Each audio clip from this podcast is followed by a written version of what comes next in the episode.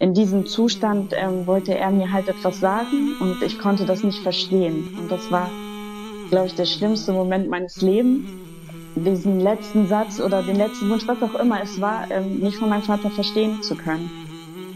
Herzlich willkommen bei Time for Kalima, der Podcast von und über Muslime. Bei uns bekommst du einen tieferen Einblick von Muslimen aus unterschiedlichsten Nationen, Kulturen und Gesellschaftsschichten. Also wie und warum sie das tun, was sie tun.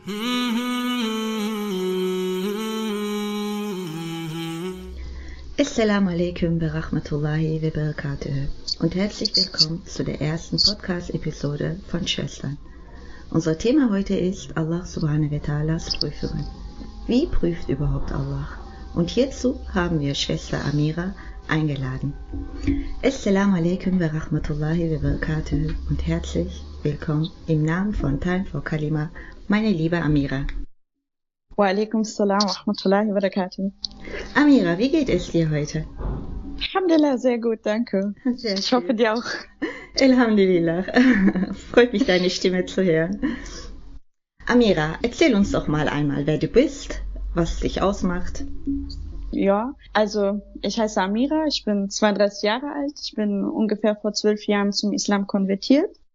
Meine Eltern sind deutsch-italienischer Herkunft und aber ich selber bin in Deutschland ähm, geboren und auch aufgewachsen, lebe seitdem auch in Hannover mit meinen zwei Kindern. Ja, ich glaube, das reicht. okay. Alles gut. Du musst nicht mehr preisgeben, was du nicht möchtest. Amira, meine Liebe, ähm, kommen wir Ja. zu deiner Prüfung. Ähm, Ja. Eine Frage vorab, war das unmittelbar nach deiner Konvertierung oder? Ähm, nein, das war ungefähr fünf bis sechs Jahre danach. Okay. Und ähm, was war überhaupt deine Prüfung? Wie wurdest du von Allah subhanahu wa ta'ala geprüft? Also die Prüfung beging mit, ähm, dass ich krank geworden bin. Ich habe Krebs bekommen. Mhm. Ähm, das Ganze liegt jetzt allerdings schon sieben Jahre zurück und kann ich ja kurz erklären, weil das werde ich sehr oft gefragt, ähm, wieso ich jetzt erst darüber spreche, wenn das ja so lange her ist. Und ähm, das hat auch einen Grund. Die äh, Therapie selber hat zwei Jahre gedauert. Mhm. Und wenn man an Krebs erkrankt ist und nach Beendigung der Therapie wartet man fünf Jahre. Und wenn man in diesen fünf Jahren keinen Rückfall bekommen hat, dann zählt man quasi als geheilt. Also erst dann darf man sagen, ich bin gesund. Okay. Und äh, diese fünf Jahre sind dieses Jahr zu Ende gegangen. Und es ist auch tatsächlich so, dass ich zum Beispiel auch dieses Jahr meine letzte OP hatte. Also quasi ist die Krankheit erst dieses Jahr wirklich abgeschlossen. Und das war mir sehr wichtig, weil ich dadurch sagen kann, ja, ich bin gesund und nicht noch irgendwie dazwischen stecke. Alhamdulillah. Ja. Was war das Erste, an dem du denken musstest, als du davon erfuhrst? Um ehrlich zu sein, ähm, an niemanden und an gar nichts. Okay. weil ich mich selber schon darauf vorbereitet hatte. Also als ich die Diagnose bekommen habe, war es mir eigentlich schon bewusst. Okay. Ähm, ich kann dir ja kurz erzählen, wie das war. Mhm. Also als, als ich damals ähm, gemerkt habe, dass etwas nicht mehr stimmt, ich war sehr, sehr müde, äh, appetitlos, ich habe auch abgenommen und ich bin einfach eingeschlafen. Also mir ging es nicht so gut und ich habe gemerkt, irgendwas stimmt mit mir nicht. Und dann habe ich mich an meinen Vater erinnert, denn mein Vater, als er ähm, Krebs bekommen hat, vor seiner Diagnose, hatte er die gleichen Anzeichen. Dein Vater hatte auch Krebs. Genau. Und, Und- war das? Also ein Jahr bevor ich die Diagnose bekommen habe, war er aber schon dann, wir dachten zumindest, dass er wieder gesund wäre. Also als ich die Diagnose bekommen hat, ähm, dachten wir eigentlich alle, dass mein Vater wieder gesund ist. Mhm. Ja, und ich habe mich halt an meinen Vater erinnert und habe gesagt, okay, irgendwas stimmt da nicht. Aber es war mir halt irgendwie, mein Sohn war gerade frisch geboren.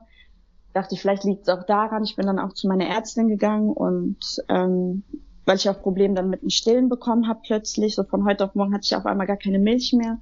Aber ähm, ja, die Ärzte haben immer zu mir gesagt, nee, du bist viel zu jung dafür. Weil ich war damals 24 Jahre alt und irgendwann, ja, habe ich gemerkt, dass es immer schlimmer wird und ich auch Schmerzen bekommen habe. Und dann habe ich mir andere Ärzte gesucht und ähm, ja, die haben mich auch direkt dann ins Krankenhaus überwiesen, in die medizinische Fachhochschule hier bei uns in Hannover. Da gibt es extra ein Zentrum, die auf ähm, sowas spezialisiert sind.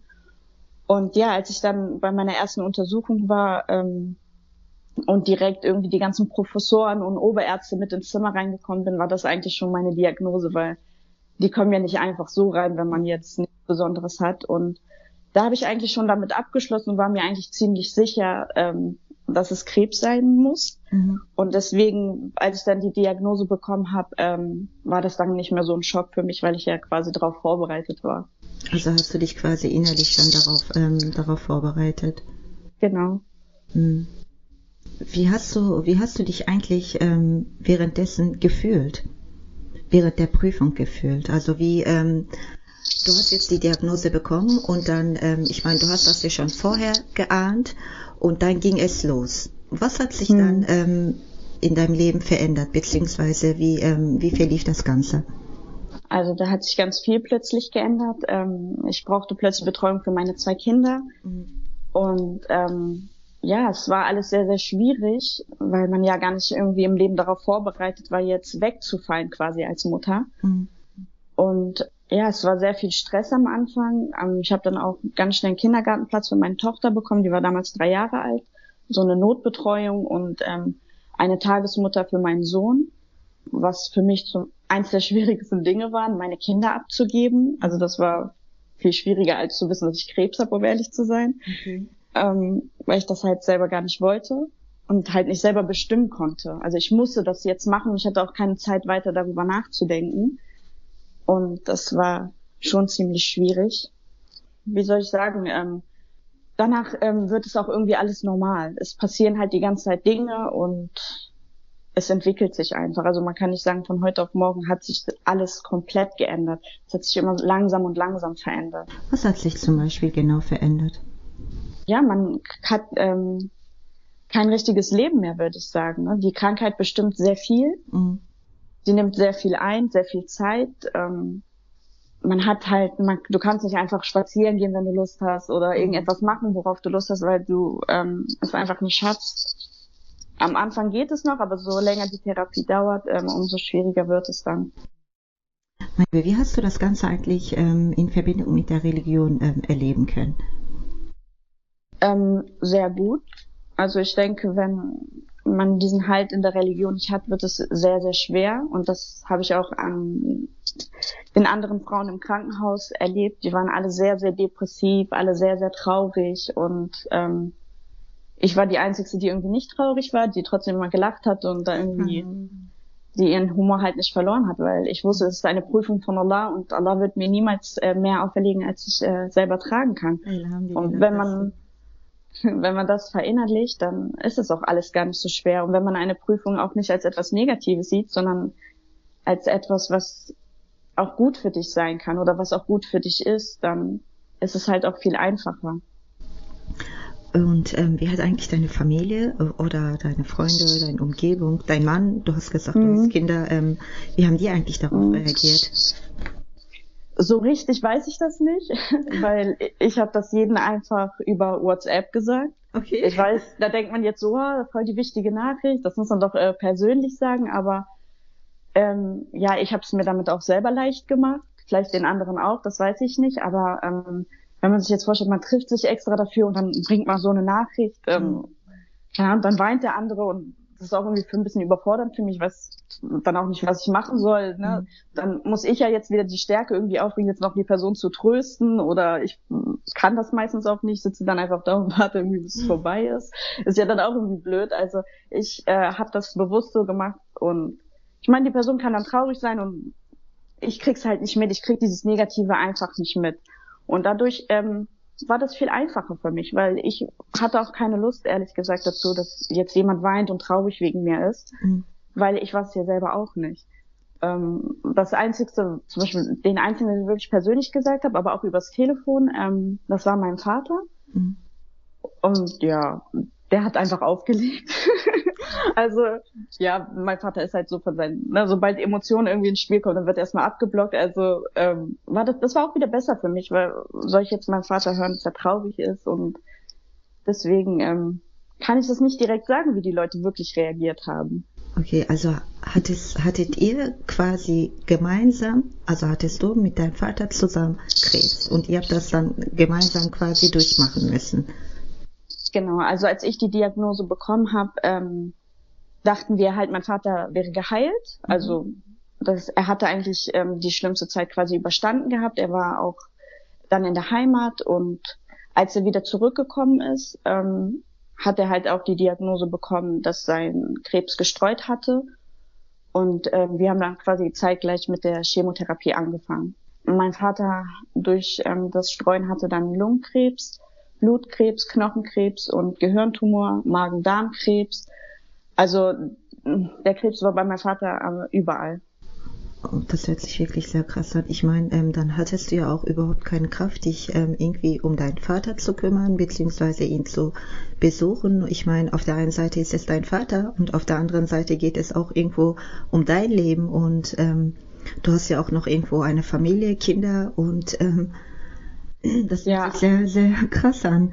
So ja, das war so wirklich sehr, sehr stressig, weil zeitgleich äh, hat sich ja auch mein damaliger Mann von mir getrennt wegen der Krankheit. Mhm. Also ich hatte zu Hause Stress und mit den Kindern und die Krankheit, okay. aber Alhamdulillah ähm, hatte ich immer Zeit, meinen Vater zu besuchen. Wir waren ja auch im gleichen Krankenhaus und dann konnte man das manchmal, ähm, dass ich früher hingefahren bin, dass ich dann noch kurz zu meinem Vater gehen konnte.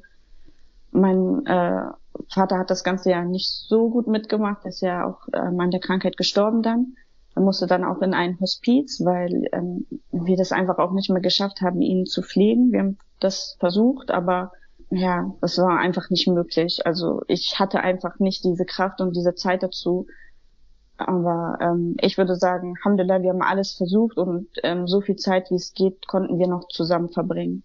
Alhamdulillah. Ähm, wie hast du in Verbindung mit der Religion ähm, eigentlich diese Prüfung bestanden? Also ich würde ja nicht sagen, dass ich die Prüfung bestanden habe. Nur, das entscheidet der Prüfer am Ende.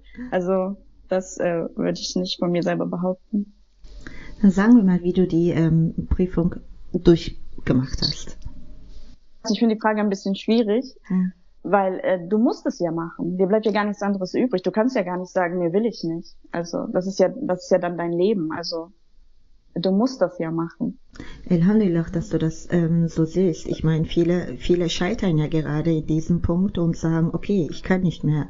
Und dann noch zusätzlich plus der Vater und Familie und Subhanallah, du hast, dein Mann hat dich ja auch deswegen verlassen. Ich meine, das sind ja, das ist ja nicht nur eine Prüfung, sondern du ja. bist in der Prüfung zusätzlich noch mit mehreren ähm, Prüfungen konfrontiert und das ist, Alhamdulillah, ja, aber äh, wie gesagt, ähm, wenn man sich quasi ähm, darauf vorbereitet, also ähm, die Prüfungen kommen ja nicht einfach so. Mhm. Also du, man hat ja die Verse, man hat alles verinnerlicht und in diesen Zeiten erinnerst du dich an all diese Dinge, die du gelesen hast und ähm, dadurch ist es dann alles gar nicht so schlimm und natürlich in dieser Zeit äh, hat man auch diese Stärke. Also du wirst ja nicht geprüft, wenn du es nicht schaffst, wenn du nicht die selber die Stärke dazu mhm. hast. Mhm. Und ähm, natürlich gibt es immer Punkte im Leben, wo man denkt, wow, wie soll ich das jetzt wieder schaffen? Das wird jetzt zu viel, ich brauche jetzt eine Pause, aber mit der Erschwernis äh, ist die Erleichterung. Also du spürst das einfach. Dann kommen kleine Momente im Leben, die so wunderschön sind, wo das dann alles gar nicht so schlimm mehr ist. Hm. Also hast du quasi ähm, durch die Religion Alhamdulillah Kraft, Kraft schöpfen können und das ja, hat dir auch Fall. irgendwo halt gegeben. Ja. Okay. Was war eigentlich der erste Schritt zur ähm, Besserung? Also der erste Schritt zur Besserung würde ich ähm, sagen, war die Beendigung der Chemotherapie. Aber ähm, das dauert natürlich. Ähm, das dauert Jahre, bis man sich davon erholt. Mhm. Ja, also das ist ein ganz langsamer Prozess zur Besserung. Wie haben das eigentlich deine ähm, Familienangehörige miterleben, miterfahren müssen, beziehungsweise deine Kinder. Ich meine, die, die haben das ja gesehen, die haben das ja die ganze Zeit mitgemacht. Okay, Mama ist jetzt ausgelaugt, Mama geht's nicht gut und du hast ja auch, kann ich mir gut vorstellen, du hattest ja auch überhaupt keine Zeit und keine Kraft mehr für die. Wie haben die das alles durchmachen können? Also Alhamdulillah, die Kinder haben es halt nicht so mitbekommen. Die sind ja auch noch sehr jung gewesen. Äh, meine Tochter war drei Jahre alt und ähm, zur Zeit der Diagnose war mein Sohn acht Monate alt also die waren ja noch recht klein, also die haben es halt so aufgenommen, dass ich halt nicht so viel Zeit habe und dass halt Mama ist halt öfter müde, Mama muss mehr schlafen und ähm, ja, also heute, wenn ich heute mit meiner Tochter rede, meine Tochter ist jetzt zehn Jahre alt, da erinnert sie sich ein wenig daran. Sie sagt, Mama, ich habe dich immer vermisst und ich habe immer ähm, deine Hijabs genommen, habe immer mit denen geschlafen, so, ne, äh, wenn ich dich vermisst habe. Aber im Großen und Ganzen ähm, war das halt nicht so schlimm für die, weil die halt noch klein waren und die das auch nicht so direkt mitbekommen haben. Also niemand hat vor denen geweint oder gesagt, oh, deine Mutter wird sterben oder so. Mhm. Also ähm, deswegen haben die es nicht so nicht so mitbekommen. Wer hat dir überhaupt ähm, in, der, in dieser ganzen Prozess geholfen oder hat dir überhaupt jemand geholfen? Also ja, ich hatte Hilfe auf jeden Fall. Ähm, um ehrlich zu sein, hatte ich nicht genug Hilfe, aber das war meine eigene Schuld, weil ich ähm, ja nicht so eine Person bin, die gerne nach Hilfe fragt. Ich hätte auf jeden Fall mehr Hilfe brauchen können, weil ich war ähm, am Anfang noch halt immer alleine mit meinen Kindern und es war halt manchmal sehr, sehr schwierig, sich um alles zu kümmern, ne? Mhm. Haushalt, Mittagessen und es war schon sehr kraftaufwendig. Aber ähm, am Ende, wo halt überhaupt nichts mehr ging, hatte ich halt die Hilfe von meiner Schwiegerfamilie vor allem. Die haben mir sehr, sehr viel geholfen. Aber auch Geschwister haben mir sehr viel geholfen. Die haben mich im Krankenhaus immer besucht und ähm, also ich würde schon sagen, dass ich Hilfe hatte. Mhm. Alhamdulillah. Alhamdulillah. Wie war ähm, eigentlich dein Leben vorher, beziehungsweise dein Mindset? Ähm, ich würde ehrlich sagen, da hat sich nicht viel geändert. Hat sich nicht viel geändert? Nein. Mhm. Okay, also ähm, jetzt im Nachhinein, in deinem jetzigen Leben, ähm, gar nichts das, geändert? Oder? Also das im Nachhinein ja. Also natürlich, man ist für viele Sachen dankbarer und man lebt bewusster. Mhm. Das auf jeden Fall. Ähm, jetzt mal rückblickend auf die ganze Krankheit, auf die Prüfung, sage ich mal, was war trotz all dem das schönste Erlebnis, was du hattest? Ja, das schönste Erlebnis ist, ähm, würde ich sagen, sehr, sehr schwierig, weil es gab so viele schöne Erlebnisse. Also, Alhamdulillah, Alhamdulillah. Also, um ehrlich zu sein, da würde mir nichts jetzt spontan einfallen, weil es gab so viele, es gab, gibt immer diese schönen Momente und es gab sehr viele von denen. Und es gab mehr als schlechte. Okay.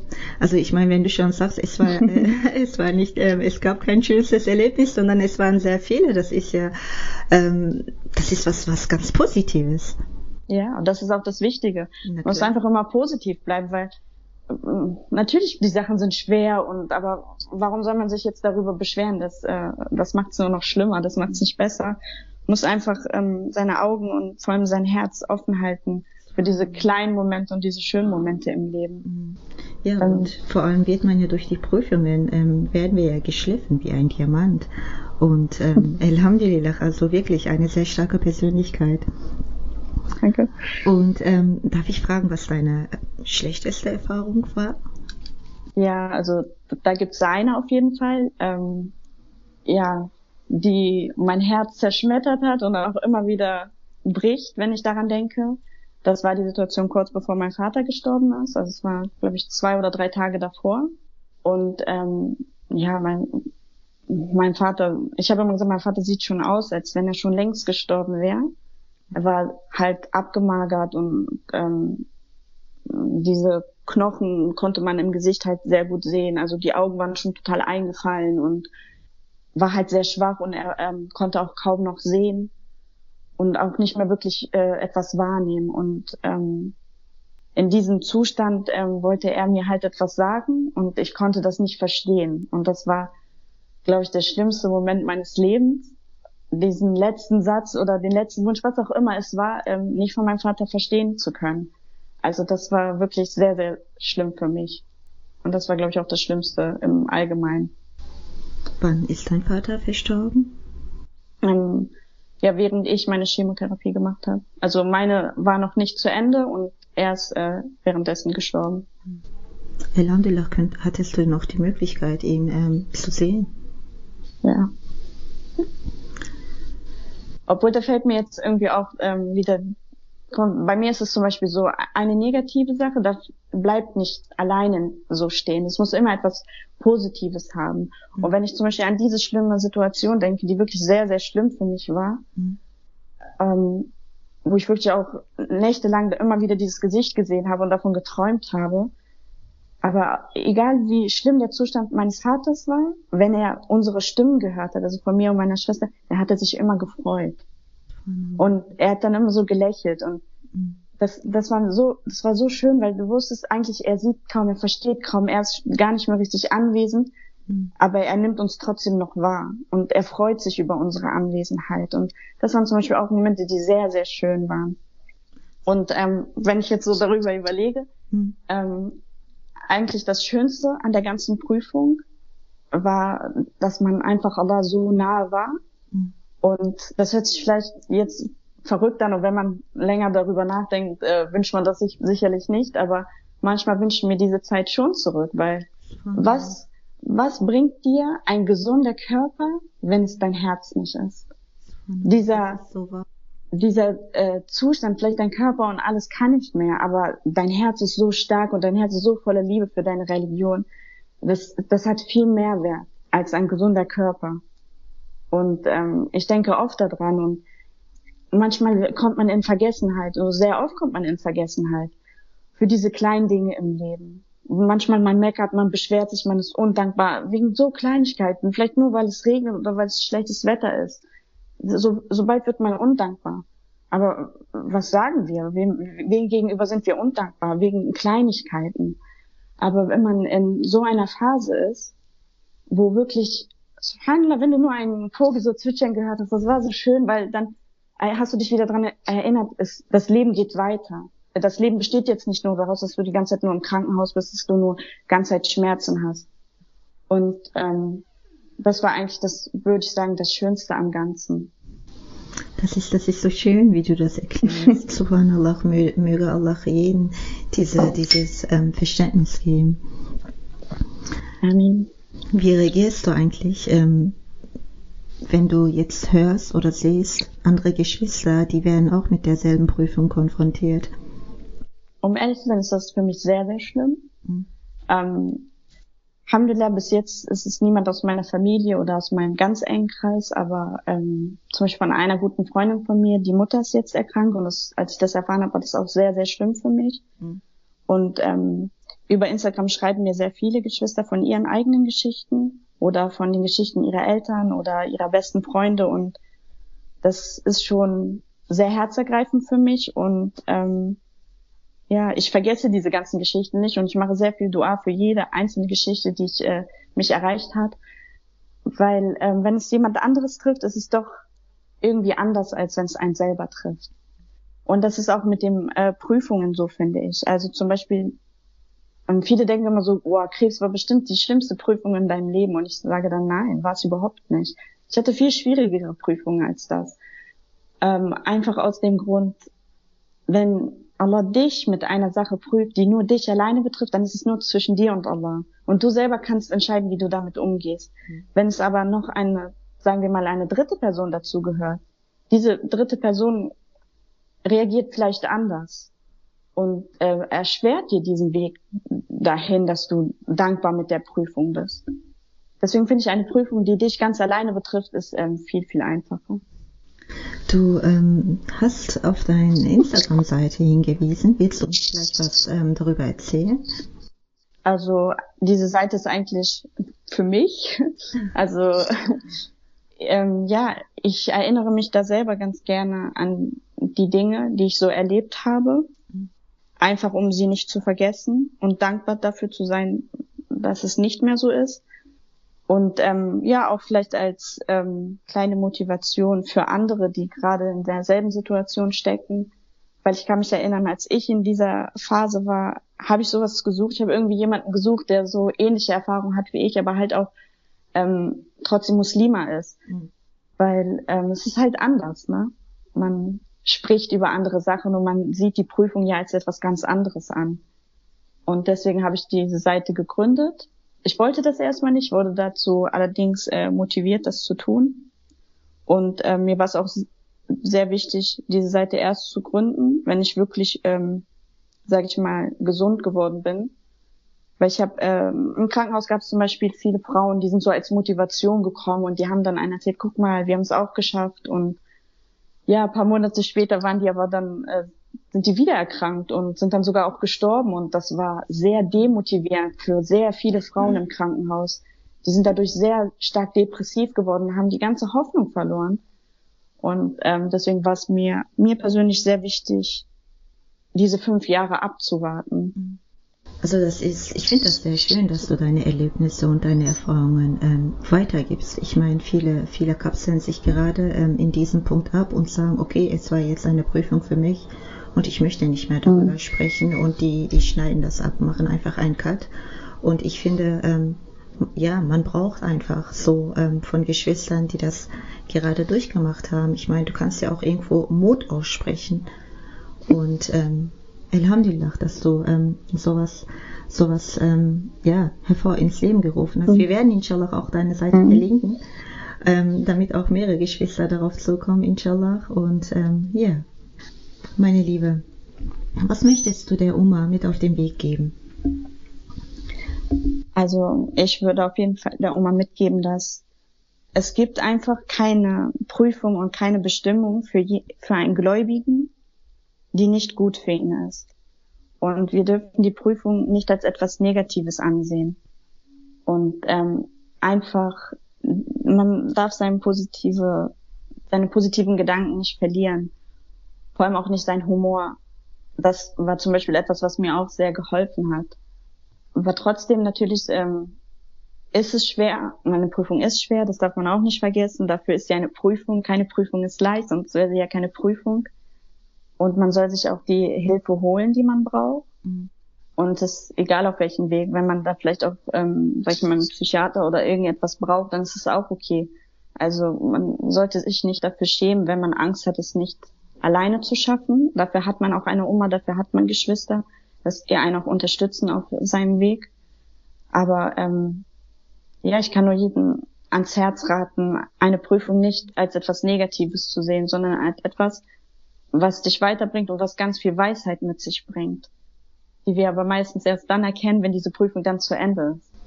Genau, durch all die ähm, Prüfungen erzählt uns ja auch ähm, Allah subhanahu wa ta'ala, er schenkt uns ja auch viele Weisheiten dadurch und Alhamdulillah mit der Religion beziehungsweise mit der Liebe zu Allah kommen wir ihm inshallah durch die Prüfungen immer näher und immer näher.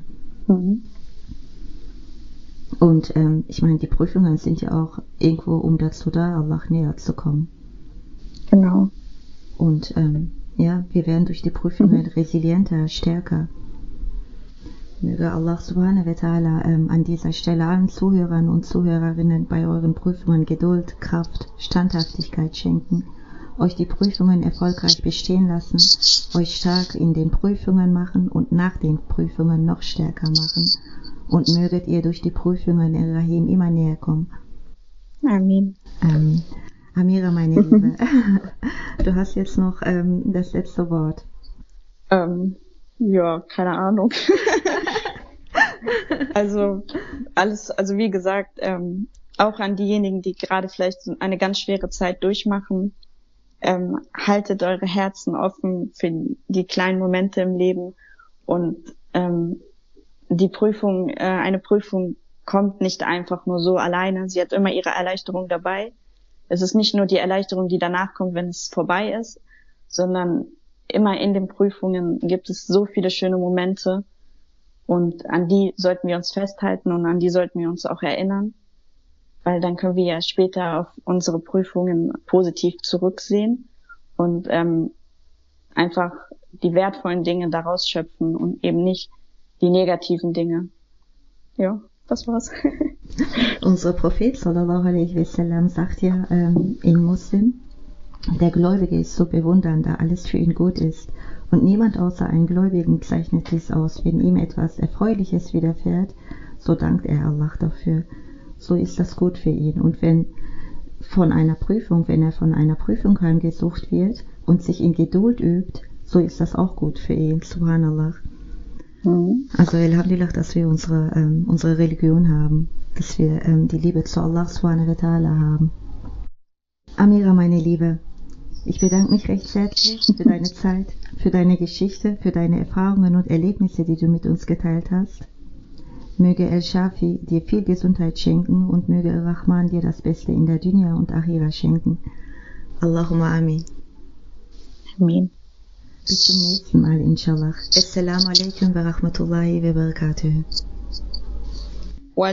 Das war's auch schon für heute. Danke fürs Zuhören. Bitte folgt uns auf Instagram, Facebook und YouTube und empfehlt uns weiter. Denn Time for Kelima ist ein Gemeinschaftsprojekt. Also bis zum nächsten Mal, wenn es wieder heißt Time for Kelima, der Podcast von und über Muslime.